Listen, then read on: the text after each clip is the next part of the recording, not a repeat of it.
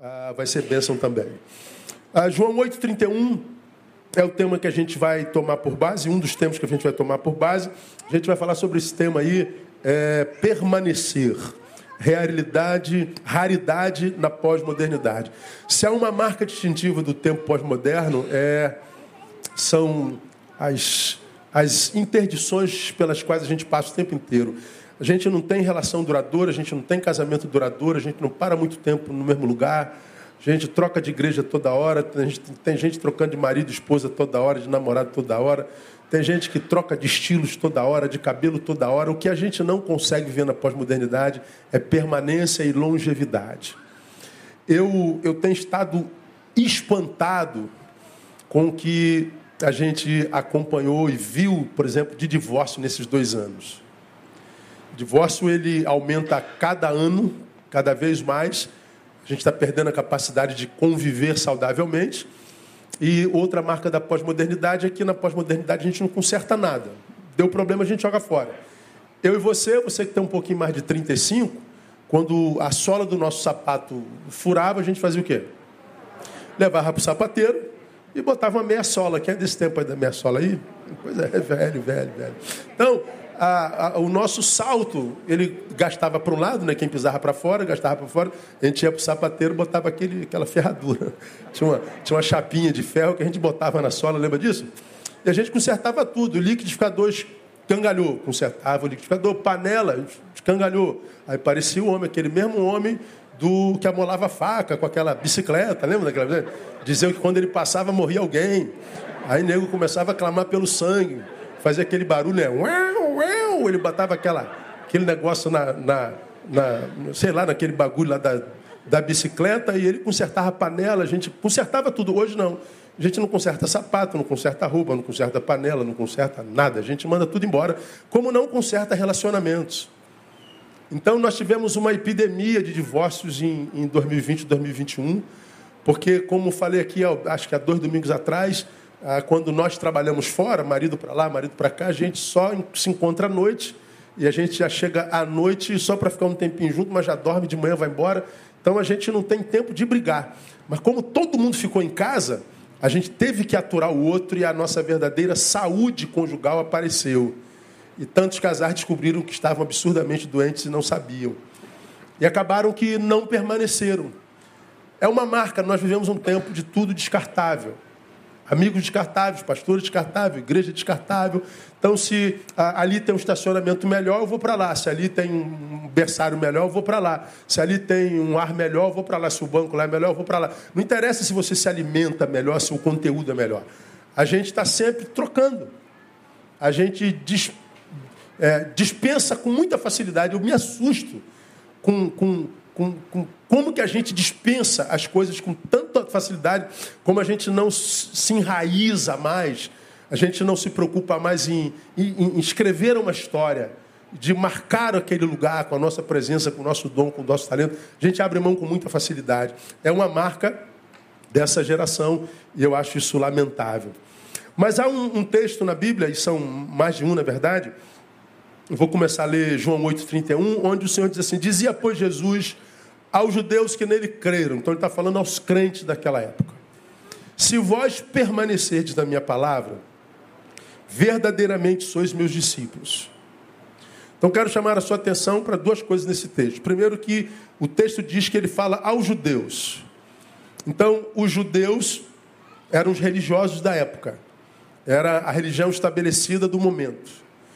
E esses judeus a grande parte deles não reconhecem Jesus como Messias nem como enviado do Pai. E não reconhecem até hoje. Mas alguns judeus, diz o texto, se converteram a Jesus.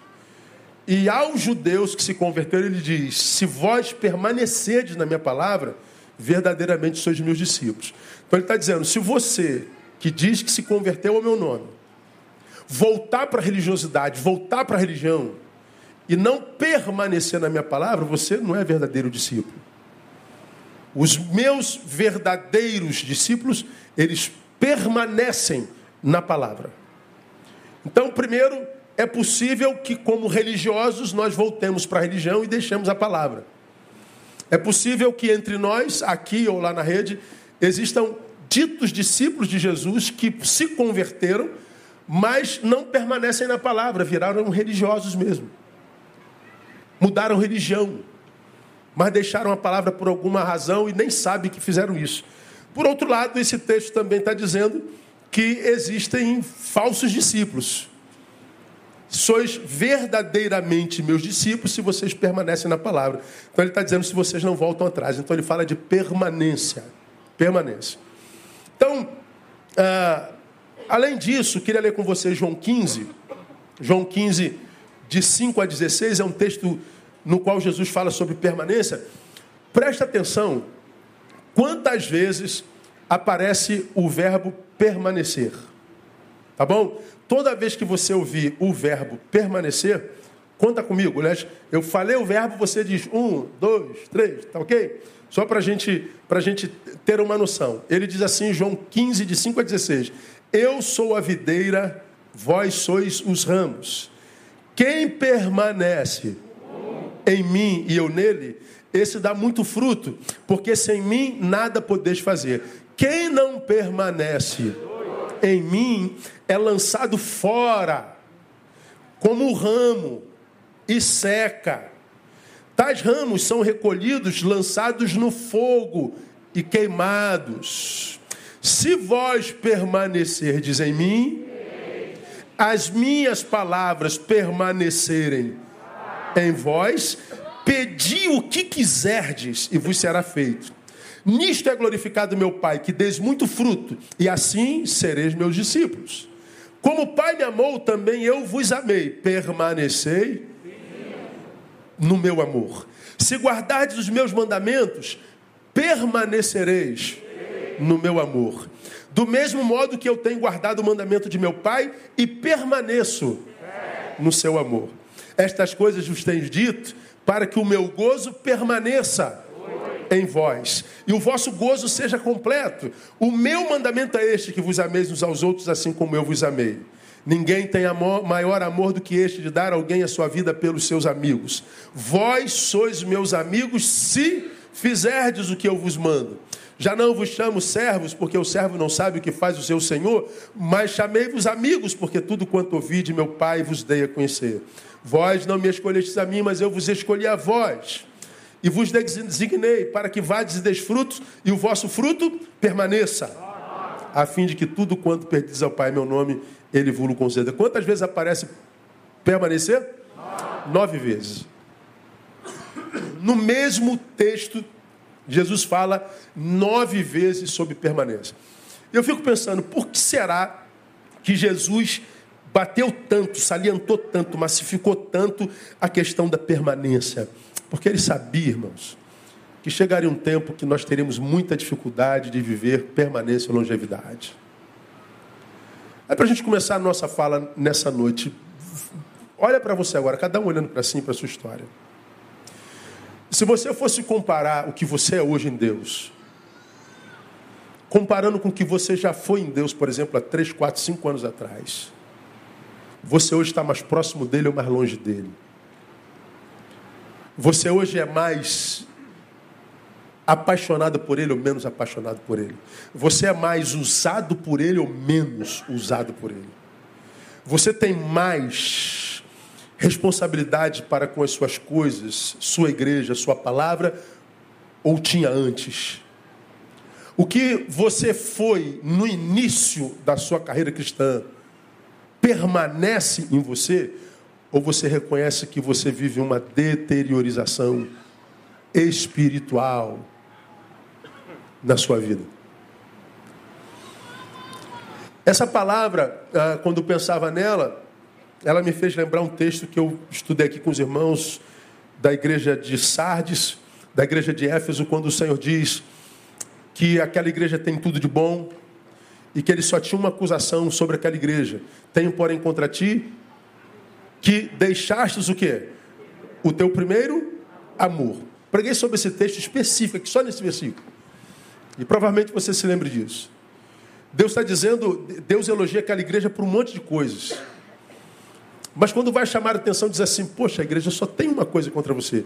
Vocês deixaram o seu primeiro amor.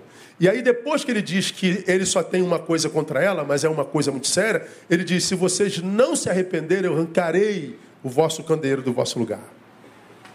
Então, por mais que vocês façam tantas coisas lindas, importantes, pertinentes, abençoadoras, se vocês não se arrependerem desse pecado de ter deixado o seu primeiro amor, eu arranco vocês do seu lugar. Do que, que o Senhor fala lá? Você vai se lembrar disso. Bom, quando, quando essa igreja foi plantada, ela começou com uma motivação muito verdadeira, pertinente, real, honesta, e Deus viu o coração daquela igreja e Deus foi abençoando aquela igreja em tudo que ela fazia. Deus foi abençoando as pessoas, os membros daquela igreja, tudo que ela fazia. Foi abençoando, abençoando, abençoando, abençoando, abençoando, abençoando, abençoando. E no momento da, histórico daquela igreja, ele diz assim: Olha, para. E ele diz assim: Eu estou vendo, Neil, que você e a sua igreja continuam fazendo a mesma coisa. Que coisa legal. Como que vocês foram bem-sucedidos no que fizeram, mas vocês deixaram o seu primeiro amor. E aqui nesse momento histórico ele diz: se vocês não se arrependerem, ou seja, voltarem ao primeiro amor, embora eu tenha abençoado vocês até aqui, e ainda que vocês continuem a, fazendo a, me, a fazer a mesma coisa, porque vocês deixaram a motivação primeira, embora façam a mesma coisa, eu não abençoo essa mesma coisa que vocês fizeram e que eu abençoei até agora. Eu abençoei vocês até aqui. Mas vocês continuam fazendo a mesma coisa. E eu não vou abençoar mais. Por que se é a mesma coisa? Porque a motivação não é mais a primeira. Alguma coisa quebrou em vocês, ele diz, é o primeiro amor. A razão pela qual se faz, o que o texto está dizendo para a igreja é o seguinte: você pode se tornar um profissional da fé. Você pode se tornar um discípulo profissional, você faz porque está é, tá no chip, vira mecânico, virou mania, estou acostumado. Mas você não faz mais com amor, você não faz mais com, com, com o coração pulsando. Do interior não flui mais rios de água viva, sabe? É, é um negócio mecânico, é um negócio metódico, é um negócio frio. E aí você percebe que Deus não está mais abençoando, mas por que não, Pai? Se, se eu sempre fiz isso, se eu sempre abençoou, porque alguma coisa morreu em você, Neil. O que interessa a mim não é o que você faz, mas com que motivação você faz. O que você faz interessa para aquele para quem você faz. Se você está é, é, alguém que é envolvido com causas sociais e, e, e dá pão para quem tem fome, o teu pão é importantíssimo para quem está com fome, mas o teu pão não é importante para mim. O que é importante para mim é por que, que você dá pão para ele. Se essa motivação mudar, ainda que você distribua pão, não te abençoa. Você se lembra dessa palavra? Eu, eu exemplifiquei desse mesmo jeito. Ó. Eu estou aqui com a Kelly. Com a Kelly. Eu e Kelly estamos no deserto. Por alguma razão a água chegou na minha mão. Aí eu tomei o que eu precisava para aquele dia, aí compartilhei a água com a Kelly, porque a Kelly está na mesma penumbra que eu. Por que, que eu compartilhei com a Kelly? Pô, porque eu sei o que ela está passando e eu tenho como abençoar, amenizar a dor dela. Só que quando eu dei a água para a Kelly, lembra disso? Aí o Maurício Eliette fala assim, cara, que pastor, né? pastor é maravilhoso, né? que homem maravilhoso, só tinha um pouquinho d'água no deserto, ainda deu para aquela menina. Aí esse elogio, esse louvor do Maurício Eliette tocou meu coração e meu ego. Eu gostei disso. Aí no outro dia, eu estou passando pelo mesmo deserto, não sei. Aí eu, eu, eu pego a minha aguinha, estou vendo a Andréia morrendo. Aí eu vou dar água para a Andréia. Aí eu vou dar para a Andréia e olho para ela assim. Ó.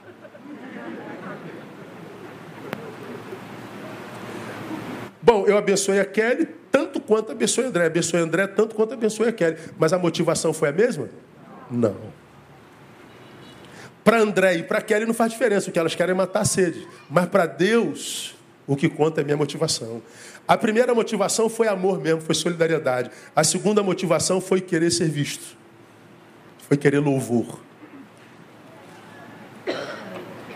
Então eu posso compartilhar minha água, meu pão e não ser abençoado por Deus. Por como que alguém, pastor, está matando fome? Está descedentando alguém não é abençoado? Motivação. Tem, porém, contra ti que você deixou o seu primeiro amor. Irmão, fala a verdade. Estamos vivendo um tempo de esfriamento de amor ou não? O que, que você acha? Está bravo demais. Eu sou pastor há 31 anos e eu nunca tive tanta dificuldade em entender os crentes desse tempo. Eu não estou falando de Betânia, tá? Betânia é sine qua non, Betânia é, outra, é outro patamar. Que tudo que a gente propõe acontece, o povo chega junto, a gente precisa de um, vem dez. É um milagre. Deus resolveu nos amar e eu não sei porquê. Deus resolveu abençoar essa casa aqui, eu não sei porquê. Mas tudo que a gente propõe, Deus faz. Tudo que a gente propõe, aparece gente. Se não é daqui, vem. Cara, é um negócio assim, é, é assustador. Eu tenho, eu tenho muitas vezes constrangimento de compartilhar com, com, em lugares onde eu vou, porque parece soberba, parece mentira. Mas o, quando a gente analisa os frutos da cristandade moderna, do, do evangelicalismo moderno, é um negócio muito doido. E a gente vê que o tempo da apostasia chegou, como disse Paulo em 2 Tessalonicenses, que ele não viria sem que antes acontecesse a grande apostasia. E a apostasia é, é perder o primeiro amor, de modo que Paulo deixa claro que eu posso apostatar e sumir, eu posso apostatar e continuar dentro. Eu deixei o primeiro amor. Então, a, a permanência é algo contra o que a gente tem que. A, a, impermanência é algo contra o que a gente tem que lutar. Nós temos que lutar para permanecer, para que a gente não, não, não perca de, de vista o que Deus nos deu, que a gente não perca de vista o privilégio de adorar um Deus como o nosso, que a gente não perca de vista o privilégio de servir a um Deus como o nosso, de, de ser parte de um povo eleito. E a gente tem perdido essa, essa, essa, essa é, alegria. Né? O homem moderno ele vive essa incapacidade de permanência. E uma das bênçãos de Deus para seus discípulos é exatamente essa bênção da permanência. Aí eu queria compartilhar com vocês hoje, quase que como um pai aconselhando um filho mais novo, como experimentar essa permanência no Evangelho. Não existe mágica, não existe é, magia, não existe é, técnicas, são posturas sempre. Eu sou daqueles camaradas que não passo nem perto de livros, por exemplo, eu tenho milhares de livros, mas eu nunca passo perto de um livro de sete passos para, três passos para, cinco passos para. Eu falei, meu Deus, já, já pensou se a nossa vida se resolvesse assim? Sete passos para a, desabrochar a, a bênção da riqueza. Aí você fala assim, quantos passos tenho que dar para desabrochar a riqueza em mim? Sete. Eu falei, opa, agora mesmo. Quanto eu tenho que, o que, que eu tenho que fazer? Aí tu, tu dá sete passos, nada. Dá mais sete, 14, nada. Aí dá mais sete, 21. Aí sobra cansaço e você não fica rico. Então, isso são, são técnicas de venda. A, a vida não tem técnica. Não tem essa, essa matemática existencial. Isso não existe. A gente precisa permanecer na palavra. E como que a palavra nos ensina a buscar permanência? Eu vou dizer para vocês. Primeiro, não descuide da sua vida devocional. Se você é daqueles que conheceu o homem que amolava a faca, o da bicicleta, que quando passava morria alguém, você é do tempo do culto doméstico, amém ou não? Quantos são aqui do tempo do culto doméstico? Diga glória a Deus. Pois é, você é de outro patamar. Você é do tempo da escola bíblica dominical, amém ou não? Pois é. Você é do tempo da caixinha de promessa. É ou não, irmão? Que a caixinha só tinha promessa, irmão. Não tinha lambada, não. Era só promessa. Então você usava aquilo quase como horóscopo. Deixa eu ver a promessa de hoje. Aí tu tirava aquela promessinha e tal. Bom, cara, mas naquele tempo nós tínhamos um culto doméstico, papai, mamãe, as crianças, e aí a gente cantava um hino, falava alguma besteirinha lá da palavra de Deus, como diria antigamente, aí tirava o horóscopo gospel. Aí tu saía com a palavra mil cairão ao teu lado, dez mil à tua direita, tu não serás atingido, tal, que bênção, que glória, tal. Bom, nós tínhamos culto doméstico, nós tínhamos escola bíblica dominical, nós tínhamos vida devocional. Nós tínhamos uma vida espiritual para além do culto, para além do domingo, para além do coletivo. E quando nós tínhamos uma vida para além disso aqui, a nossa vida em Deus era outra vida em Deus. Mas hoje a nossa vida é resumida ao coletivo, é resumida ao culto, é resumida ao domingo. Acabe isso aqui, grande parte dos discípulos de Jesus não tem contato nenhum com Jesus e nem com a sua palavra, nem com coisa alguma. E aí, o que, que acontece com a gente? A gente envelhece no Evangelho, mas não amadurece no Evangelho. A gente envelhece no Evangelho, mas à luz do que nós estudamos durante 17 sermões, terminamos domingo passado, é, a, tristeza do Espírito Santo e autossabotagem, nós envelhecemos no Evangelho, mas nós não adquirimos conhecimento no Evangelho. E você se lembra, se você acompanhou os estudos da manhã, uma das coisas que entristece o Espírito Santo é a ignorância, falta de conhecimento. E nós falamos que o ignorante é aquele que a gente pode chamar de desperdiçador de tempo. Citamos Hebreus, quando diz lá, porque pelo tempo já devíeis ser mestres. Mas necessitais que se vos dê leite por alimento, porque comida sólida vocês não podem suportar. Então, o autor de Hebreus está dizendo, Neil, você já era para ser mestre. Mas eu vou ter que estar tá te dando leitinho ainda. Por quê? Porque você desperdiçou tempo. Você envelheceu no Evangelho, mas não amadureceu. E por que, que a gente tem gente que envelhece no Evangelho, mas não amadurece? Por que, que a gente tem gente que envelhece no Evangelho, mas não cria casca, tutano, resistência para lidar com a dor, com as adversidades, com as angústias da vida? A gente estava almoçando hoje e um, um, casal de ovelhas nossas estava num, restaurante com a gente. E quando ela chegou, eu, eu, eu a vi chegando, elas sentaram, daqui a pouquinho eles levantaram, foram embora, vieram falar comigo. E aí o marido veio falar, poxa, ela está tendo uma crise de ansiedade. Eu falei, ô minha irmã, eu sei o que é isso, é tão ruim, né? E, e ela chorando, eu falei, pastor, eu, eu sinto culpa de sentir isso porque eu tenho uma vida tão abençoada, eu tenho uma vida tão, tão rica da graça de Deus, eu tenho uma vida tão confortável. Eu não queria sentir isso, mas eu sinto. E as pessoas dizem, pô, mas você não tem razão para sentir isso, você não tem motivo para sentir isso. Mas essa é que é a desgraça da ansiedade. A gente sente sem ter razão para sentir. Ninguém tem ansiedade porque diz, ah, vou ter ansiedade hoje. Vou ter uma crise de ansiedade, vou ter uma crise de pânico, estou a fim de sentir. Não, não, é involuntário. É involuntário. Aí a gente conversou um pouquinho com ela, falou, nós vamos orar pela senhora, tal.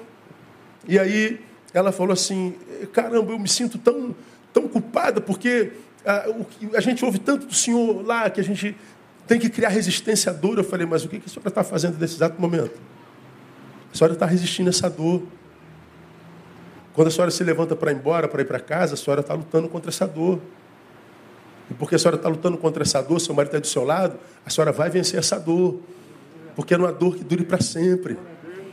Então, a, a, a, quando a gente amadurece no Evangelho, irmão, nós não somos só aquele povo, como eu falo aqui todo domingo, que é livre da dor, nós somos capacitados para a dor. Nós somos é, é, é, armados para viver a dor. E aí ela mesma falou, pastor, eu não tenho razão nenhuma. Eu sei que essa dor que eu estou sentindo, ela falou, é a dor de ser. Dor de ser. Não tem como você ser alguém sensível, educado, gentil, honesto, vivendo num mundo como esse e não ser tocado pelos frutos desse mundo. Não tem como você ser uma pessoa amorosa, gentil, uma pessoa acolhedora diante de tanto ódio, de tanta violência, você não ser tocado por isso.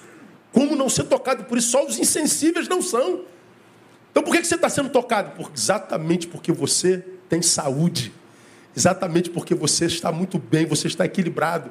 E por que você desequilibrou? Ah, porque você tem sensibilidade humana. Ser hoje dói muito.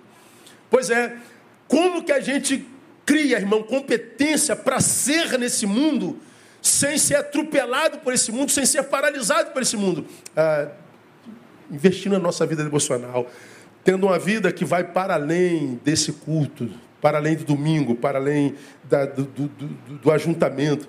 Por quê? Porque nem sempre, amados, o que Deus tem para nós é revelado na igreja. Vocês já aprenderam isso aqui, mas nunca é demais repetir. O que Deus tem para nós como corpo a Bíblia diz que a igreja é o corpo de Cristo. Deus, o que, o Senhor tem para nós esse ano? O seu corpo, é, ele revela aqui. Mas o que Deus tem para mim e para você, como membros, como indivíduos, nem sempre Deus revela aqui. Ele revela onde? No quarto. Mateus 6, 5, 6. E quando orardes, olha só que coisa, irmão, Jesus de Nazaré. Não sejais como os hipócritas, pois gostam de orar em pé nas sinagogas e às esquinas das ruas, para serem vistos pelos homens. Olha a aguinha aqui, que é para ser visto. Olha a oração aqui, para ser visto. Agora, olha que palavra tremenda de Jesus para os hipócritas que só oram em público, que só oram domingo, que só oram quando tem olhos sobre eles, que só oram para ser vistos. Aí Jesus diz assim: Em verdade vos digo que já receberam a sua recompensa. Então guarda no teu coração, oração de hipócrita dá resultado. Já receberam sua recompensa. Mas do que, que Jesus está falando? O que, que o hipócrita quer? Eu quero ser visto. Eu quero ser elogiado. Eu quero ser aplaudido pelos homens. Eu quero ter a honra dos homens. Aí Jesus está dizendo: é o que você quer dos homens? É. Mas você não está orando a Deus, estou. Mas o que você quer reconhecimento dos homens é, então você já recebeu a tua recompensa. Tá aí, ó. Os homens estão te aplaudindo, os homens estão te seguindo, os homens estão dizendo que você é um homem de oração, que você é uma mulher de oração, que você é um profeta, que você é uma profeta, que você é isso, que você é aquilo. Glória a Deus. Pronto, deu resultado, hipócrita. Só que não aquilo que a oração pode gerar de fato na vida de alguém que ora, como ensina a palavra. Aí Jesus diz: os hipócritas é, é, oram assim, mas aí ele fala com o seu discípulo, ele é direto. Tu, ele individualiza, ele subjetiviza. Tu, eles são assim. Tu, não. Tu, quando orares, entra no teu quarto e fechando a porta nem teu marido precisa ver, nem teus filhos, nem tua esposa ver.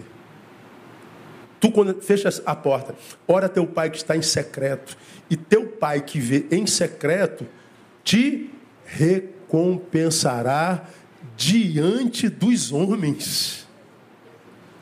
Ele não vai te recompensar com aplausos dos homens. Não são os aplausos humanos que é a recompensa de Deus, mas a recompensa de Deus vem de tal forma que os homens não terão como não ver que a bênção de Deus está sobre você.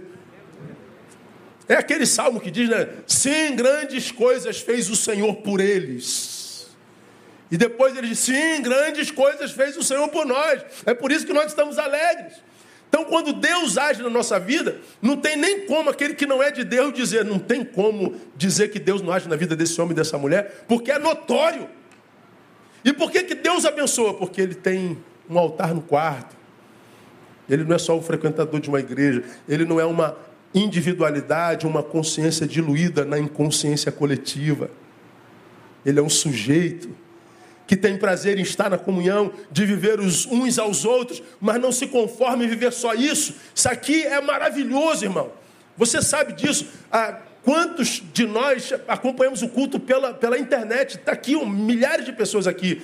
Mas responda: é, é a mesma coisa ver o culto de casa e, e adorar aqui presente, irmão? Não é a mesma coisa.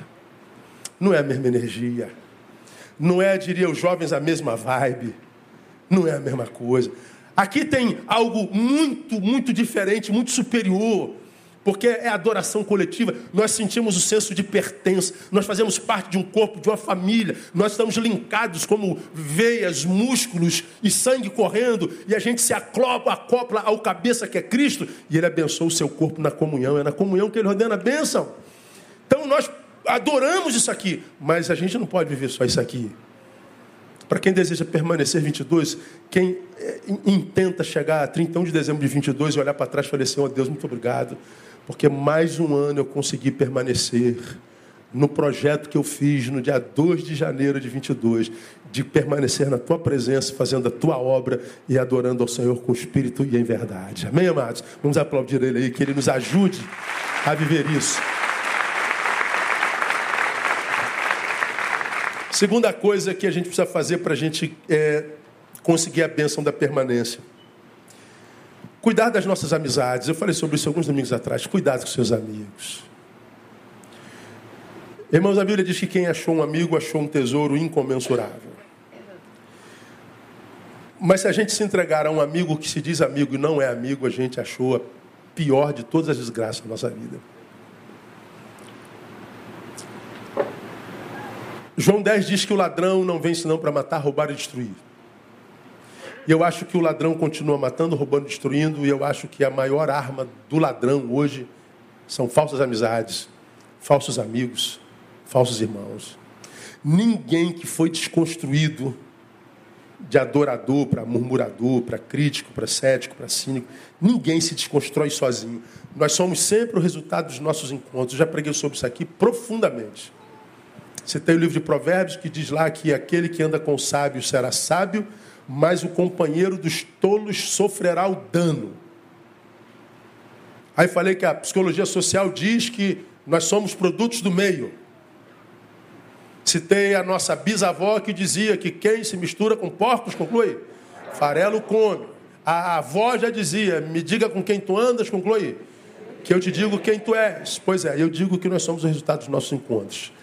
Naquele sermão, lhe dou o, o, o, o esboço dele para você pregar na sua igreja. Quem anda com sábio se torna sábio, o companheiro dos tolos sofrerá o dano. Aí lá naquele sermão eu disse: Sou como sou, porque ando com quem ando. Primeiro tópico. Segundo tópico. Deixei de ser quem eu era, porque eu deixei de andar com quem eu andava. Troquei de amizades, deixei as boas e, e, e, e me ative às péssimas. E aí fui desconstruído. Tipo, como é que eu cheguei aqui? Porque você deixou gente boa. Você deixou gente fonte. Só serei quem quero ser quando aprender a perder gente para voltar a ser quem eu era. Então há muita gente que não consegue reconstruir a vida e voltar a ser aquele de quem sente saudade, porque está tão apegado a amizades que não contribuem para nada e que não conseguem perder. Prefere viver uma farsa do que perder gente. Prefere se perder do que perder gente. Então, eu acho que a gente não tem como viver permanência hoje se a gente não selecionar nossas amizades. Alguém diria assim, mas pastor, nós crentes não devemos selecionar nossas amizades, porque nós somos sal, nós temos que relacionar com todo mundo, porque nós temos que ganhar todo mundo para Jesus. Faça isso. Mas faça naquela perspectiva que eu já falei para vocês. Esteja com todos, seja com alguns. Esteja com todos. Você quer evangelizar? Evangeliza todos. Você quer ganhar para Jesus? Tenta ganhar todos. Mas ser com todos, não. Você vai lá, cumpre a missão e volta. Seja com quem vale a pena.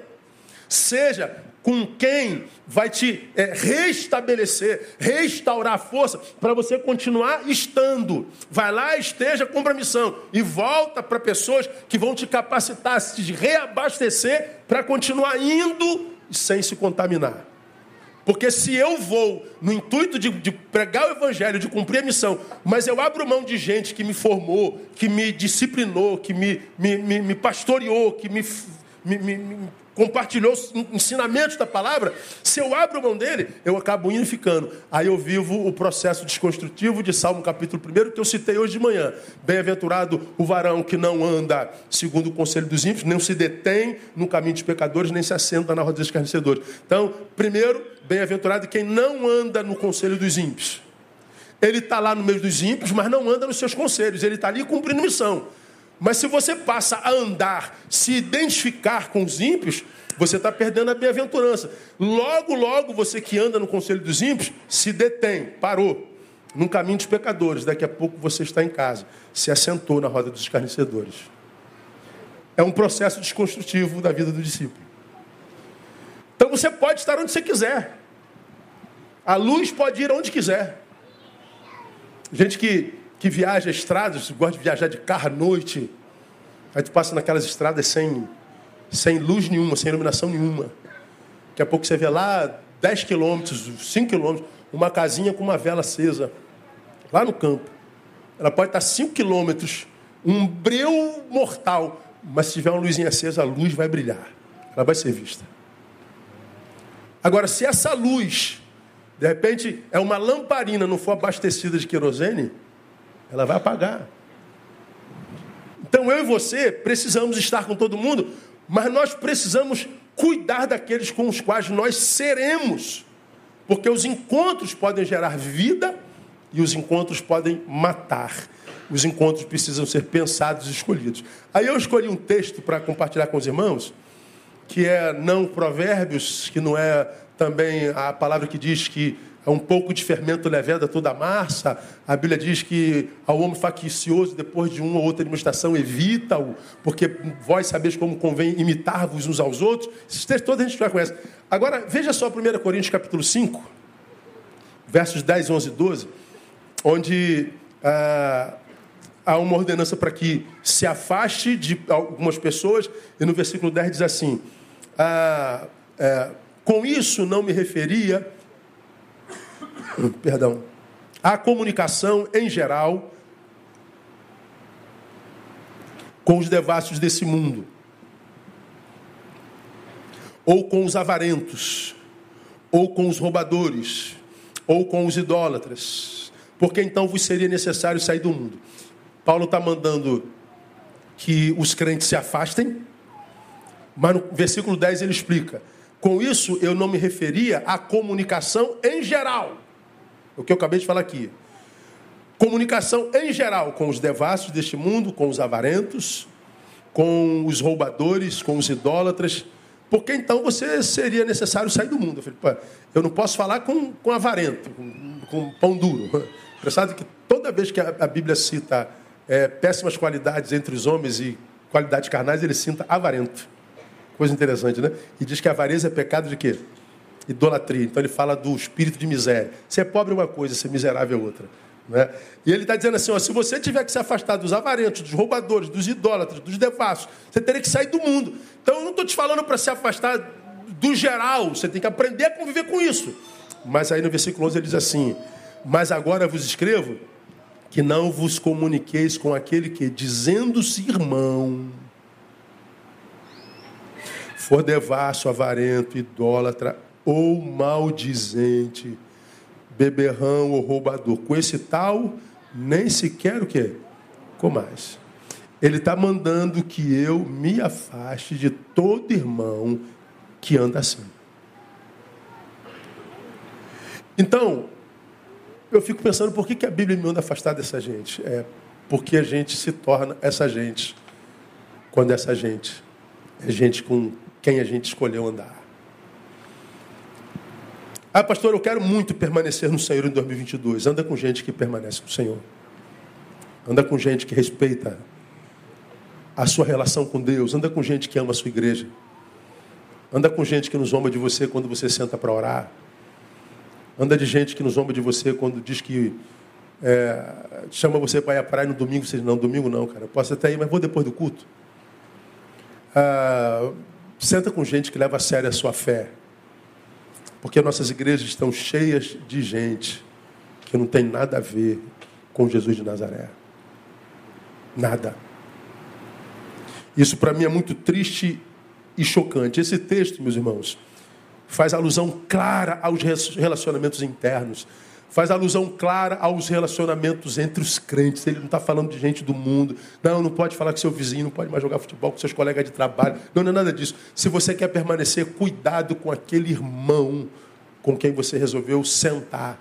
Porque se ele tiver qualidades que nada tem a ver com cristão, mas tem discurso cristão, ele está dizendo, nem senta para comer. Não compartilha pão. Isso é fácil de entender. Com companheiro vem de companes, compartilhar pão. O companheiro é aquele com quem nós compartilhamos o pão, é aquele com quem nós comemos. Então não faça companheiro seu alguém que tem discurso evangelical, mas não tem produtos, é, produção evangelical. Porque a vítima é você. A relação que a gente desenvolve no caminho, ou ela forma, ou ela nos deforma. E quando essa deformação é dentro, meu irmão, a, a restauração é quase uma impossibilidade. Quase uma impossibilidade. Aí, é, se nós queremos ser cheios, se nós queremos permanecer, nós precisamos estar sempre perto de gente que nos ajude a renovar o odre que a gente é, que nos ajude a manter cheio o odre que a gente é. E aí, para a gente caminhando para o final, eu quero dar algumas sugestões para análise de nossas amizades evangélicas. Deixa eu dar umas sugestões para vocês. É, a, ouça quem quiser, tá? Vai aqui a, a sugestão de um velho.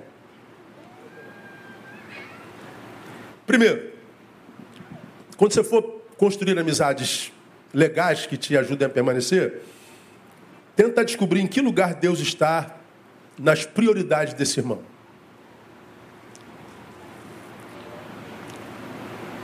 Sai uma vez, duas vezes, três vezes, aí você descobre que é gente boa pra caramba. E é mesmo. Quanta gente boa que a gente tem no caminho hoje, mas não querem nada com Deus. Aí você diz assim: Poxa, Quando eu olho esse cara na igreja, quando eu olho tocando ou, ou servindo, é, sei lá, ele parece ser uma coisa, mas quando a gente está junto, ele parece ser outra. Nas suas prioridades, onde Deus está. Se você percebe que ele tem discurso cristão, mas Deus não está em suas prioridades, irmão, é perda de tempo.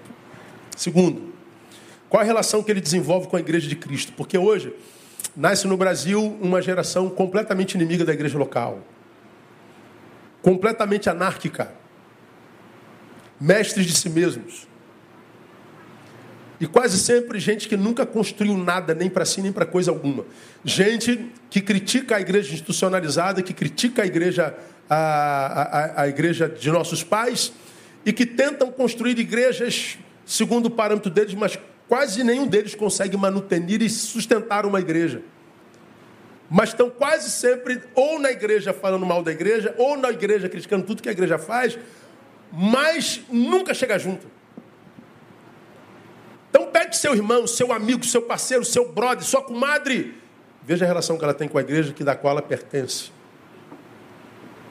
C. Qual a postura que desenvolve para com o líder que Deus colocou sobre a sua vida? Como eu acabei de falar, nós somos uma geração que se tornou mestres aos seus próprios olhos. Eu me lembro de um pastor, meu irmão, que tristeza, né? Ah, a, relação de atendimento estava sobre a minha mesa naquele dia. Aí eu chamei fulano tal, ô meu querido pai, aí entra um pastor de 76 anos. Ah, na minha concepção já devia estar aposentado, mas ele estava lá ainda na igrejinha dele, mais de 42 anos na igrejinha dele, na mesma igreja tal. Aí ele entrou com, com a gravatinha dele, assim, sem graça, muito constrangido de, de se aconselhar com um pastor mais jovem, isso deve ter uns oito anos.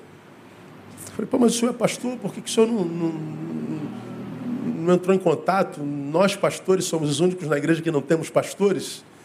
E a gente mais fala do que. A gente mais ouve do, do que fala, a gente só fala do. Então, a gente precisa falar de nós, né? Às vezes é, quem fala é o pastor, mas não o sujeito. Eu dou prioridade a pastores. Aí ele falou, não, não quis incomodar tal. Aí ele veio falando do mistério dele, 10, 20, 30, 40 anos, como que ele construiu isso, construiu aquilo. Aí geralmente eu dou uma hora de atendimento para cada um. Eu pergunto, olha, já tem 30 minutos que o senhor está aqui comigo, o senhor está falando do muito que o senhor fez. O senhor veio aqui para falar mesmo dos seus bons feitos, é, do, do, do, do, prédio, do banheiro que o senhor construiu. É isso mesmo que o senhor veio fazer? Aí ele abaixou a cabeça e falou, poxa, eu, eu tenho dificuldade de falar de mim. Eu sei, muitos de nós temos dificuldade de falarmos de nós. Mas o senhor não veio aqui à toa.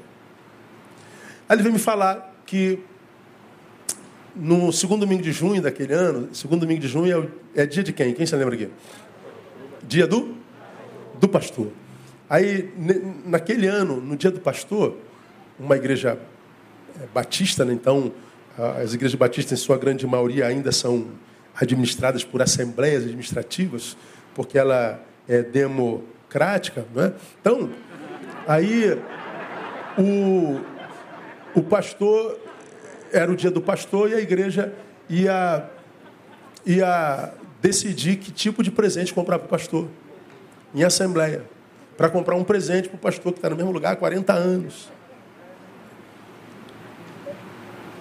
Pelas regras parlamentares, o presidente ele tem que entregar a mesa para o vice-presidente e se retirar eticamente, porque vão discutir um tema a respeito do presidente. Meia hora, 40 minutos, uma hora. E não chamavam o presidente. Depois de uma hora e meia, chamaram o presidente. E ele disse: oh, Pastor, infelizmente a igreja voltou a não lhe dar presente esse ano. Depois de uma hora e meia, pancadaria, xingamento, discussão tal. E qual era o presente que votaram? Um, um relógio Seiko de 99 reais.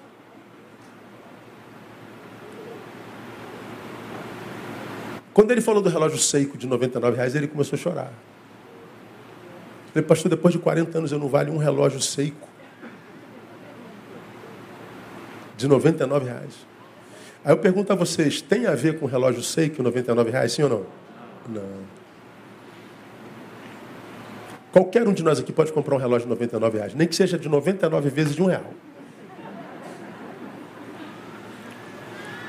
Mas ele estava triste porque o seu trabalho não foi reconhecido. Porque ele fez tudo o que fez, mas ele envelheceu. Hoje ele já não consegue se comunicar como antes. Ele não tem a força de antes. Mas porque eu mudei, tudo que eu fiz não conta. Eu falei, pastor, conta, mas não para esse tempo. Hoje nós somos valorizados pelo que produzimos. As pessoas amam nossos feitos e não a gente. Nós vivemos tempos sombrios. E o seu problema é projeção sobre os outros. É inconscientemente dar um script para que os outros Responda ao seu script. O senhor escreveu, poxa, vamos dar um presente legal para o pastor, porque ele está conosco há 40 anos, ele é o nosso pastor amado, somos muito gratos. O senhor escreveu um script para eles desenvolverem, eles não pegaram o seu script, rasgaram o seu script, escreveram deles, e o senhor se frustrou com a sua própria projeção. O senhor se desiludiu porque o senhor se iludiu. Como eu falo, a gente fala sempre aqui, a gente só se desilude, só se desilude quem se ilude. Então, o seu problema é desilusão com a sua própria ilusão. Então a gente tem que botar o pé no chão e dizer assim, cara, vamos ver as coisas como são, tenha coragem. Com isso eu estou dizendo o seguinte, uh, eu disse para ele, olha a igreja de Jesus Cristo, não com romantismo, olhe com realismo. As pessoas são como são, os seres humanos são como são, e tenha coragem de viver como são. E esse exemplo eu estou dizendo para você que pretende permanecer no Evangelho, que pretende chegar dia 31 e falar assim: caramba, que ano abençoado. Pode, pode ser o ano da quebradeira, irmão, pode ser um ano sinistro como foi 2021, mas você chegou no final do ano cansado, irmão, moído, mas permaneceu fiel. Permaneceu um filho amado de Deus permaneceu na sua vocação, permaneceu no altar, permaneceu. Você chega no final do ano quebrado, mas cheio de orgulho de si mesmo. E não alguém que desistiu. Magoei fui embora. É, não tem, vou embora. Não me disseram, vou embora. E eu vou embora. Aí você vai embora, quem se prejudica é só você. Sempre assim. Então, ah, qual a relação que desenvolve com a sua igreja? Qual a postura que desenvolve para com o líder que Deus colocou sobre ele? Quanto de seu coração, eu perguntaria para quem eu quero construir amizade, quanto de seu coração se condói empaticamente a ponto de fazê-lo envolver-se com causas humanitárias? A gente pega uma igreja como a nossa igreja envolvida com tudo que é projeto. Aí você tem amigos aqui dentro que você ama de paixão. Aí você pensa assim, cara, deixa eu ver o meu amigo que eu amo tanto. É, quanto que do coração dele está envolvido com essas causas todas, nenhum centímetro. Não, ele não tem prazer de estar presente, ele não contribui, ele não faz nada. Ele não se condói com a dor de ninguém. É totalmente voltado para si. Ah, eu não tenho o dom da misericórdia, nem todos nós temos. Mas não é possível que o coração de um cristão não tenha um mínimo de solidariedade. Ah, vamos doar uma cesta básica. O cara pode dar 100 cestas básicas, ele não consegue dar uma cesta básica. Porque parece que ele quer mais que morra mesmo de fome. Então, como é que eu posso ser amigo de uma pessoa assim, que não se importa com nada nem ninguém, com coisa alguma? Vai me roubar de mim, vai me adoecer. Então, se você quer permanecer, meu irmão, pelo amor de Deus, ah, analise os seus companheiros de jornada e vamos terminar. Não se renda ao legalismo, muito presente nas nossas comunidades desde sempre, mas não se renda também ao liberalismo progressista que adentrou as nossas comunidades nos últimos quatro anos. Eu não posso ser um legalista, mas não se renda também esse liberalismo nascido de 2016, 2018 para cá. Que fez de gente muito boa, gente horrível.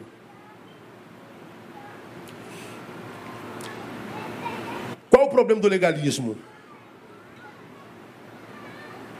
Da religiosidade. É que, por exemplo, o pecador, já falei sobre isso aqui, ele sabe que precisa ser liberto. Eu e você temos amigos que falam assim, pô, Neu, ora lá por mim lá, eu tô... cara, eu preciso voltar para a igreja, eu preciso, preciso procurar a igreja, eu preciso me aprofundar. O pecador, ele sabe que está em pecado, ele sabe que precisa de Deus, mas o religioso nem sabe que está em cadeia. O religioso nem sabe que tal qual o pecador, ele está longe de Deus. Ele acha que é de Deus por causa do seu legalismo. pecadora, pecador, pecador, essa saia, essa barbicha, esse terno, esse tal, nós não podemos aceitar o pecado. Ele é um denuncista aí, tolo. Ele acha que o evangelho é isso. Mas ele não sabe dar uma palavra de graça. Ele não sabe dizer eu te amo, ele não sabe dar um abraço. Ele não sabe dizer, cara, muito obrigado. Ele não consegue dar honra a quem honra. Ele se sente menor. Pô, não vou dar uma moral para esse cara, não. Por exemplo, tu pega um cara, tu, tu, tu faz uma postagem maneira no teu Insta. Quantas pessoas assistem? 500. Quantas curtem? É, 40. E as outras 560 não, não gostaram? 460 não gostaram? Gostaram. Só que ela acha que se curtir te dá moral.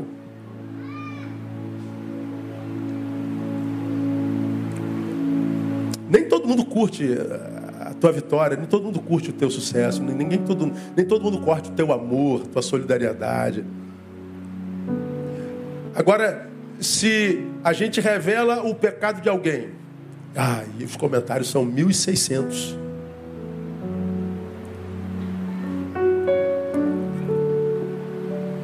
O pecador precisa ser liberto, o religioso nem sabe que está preso. Já o liberalismo hoje, tão presente nas nossas arraiais, é o discípulo influenciado pelos valores do presente século. E o liberalismo, diferente do legalismo, é o processo de secularização. Mas qual a diferença do, do, do legalista para o liberalista? Os legalistas são legalistas somente aos olhos alheios. Ninguém se reconhece legalista. Ninguém se admite religioso. Não existe um religioso, um legalista que diga eu sou legalista, eu sou religioso. Não existe. Essa autodeclaração com relação a esse assunto não existe. Ninguém se admite como tal. E o liberalista? O liberalista, ele se sente o crente evoluído. Eu passei por uma evolução. Eu passei a ser superior. Eu não sou mais uma vaquinha de presépio sentado no banco, sendo influenciado, sofrendo lavagem cerebral por um pastor corrupto. Ele sai da igreja e diz que saiu da igreja por causa dos que estão na igreja. Ele vira o inimigo da igreja, ele vira o inimigo do, da liderança da igreja. Ele é um crítico mortal. Ele não está interessado em edificar, em abençoar, em compartilhar, não. Ele só quer é, apontar. Nossos arraiais estão cheios destes. Duas faces da mesma moeda. Aí, terminando agora de fato de verdade, pela terceira vez, já fizemos uma alta análise das nossas amizades. Vamos fazer uma análise do nosso nível de legalismo? Para a gente terminar aí, para a ceia? Você é um legalista? Claro que não. O legalista não se admite legalista, né? Mas você acredita que tenha legalistas no nosso meio, sim ou não? Claro que sim. E os liberalistas modernos temos no nosso meio? Temos.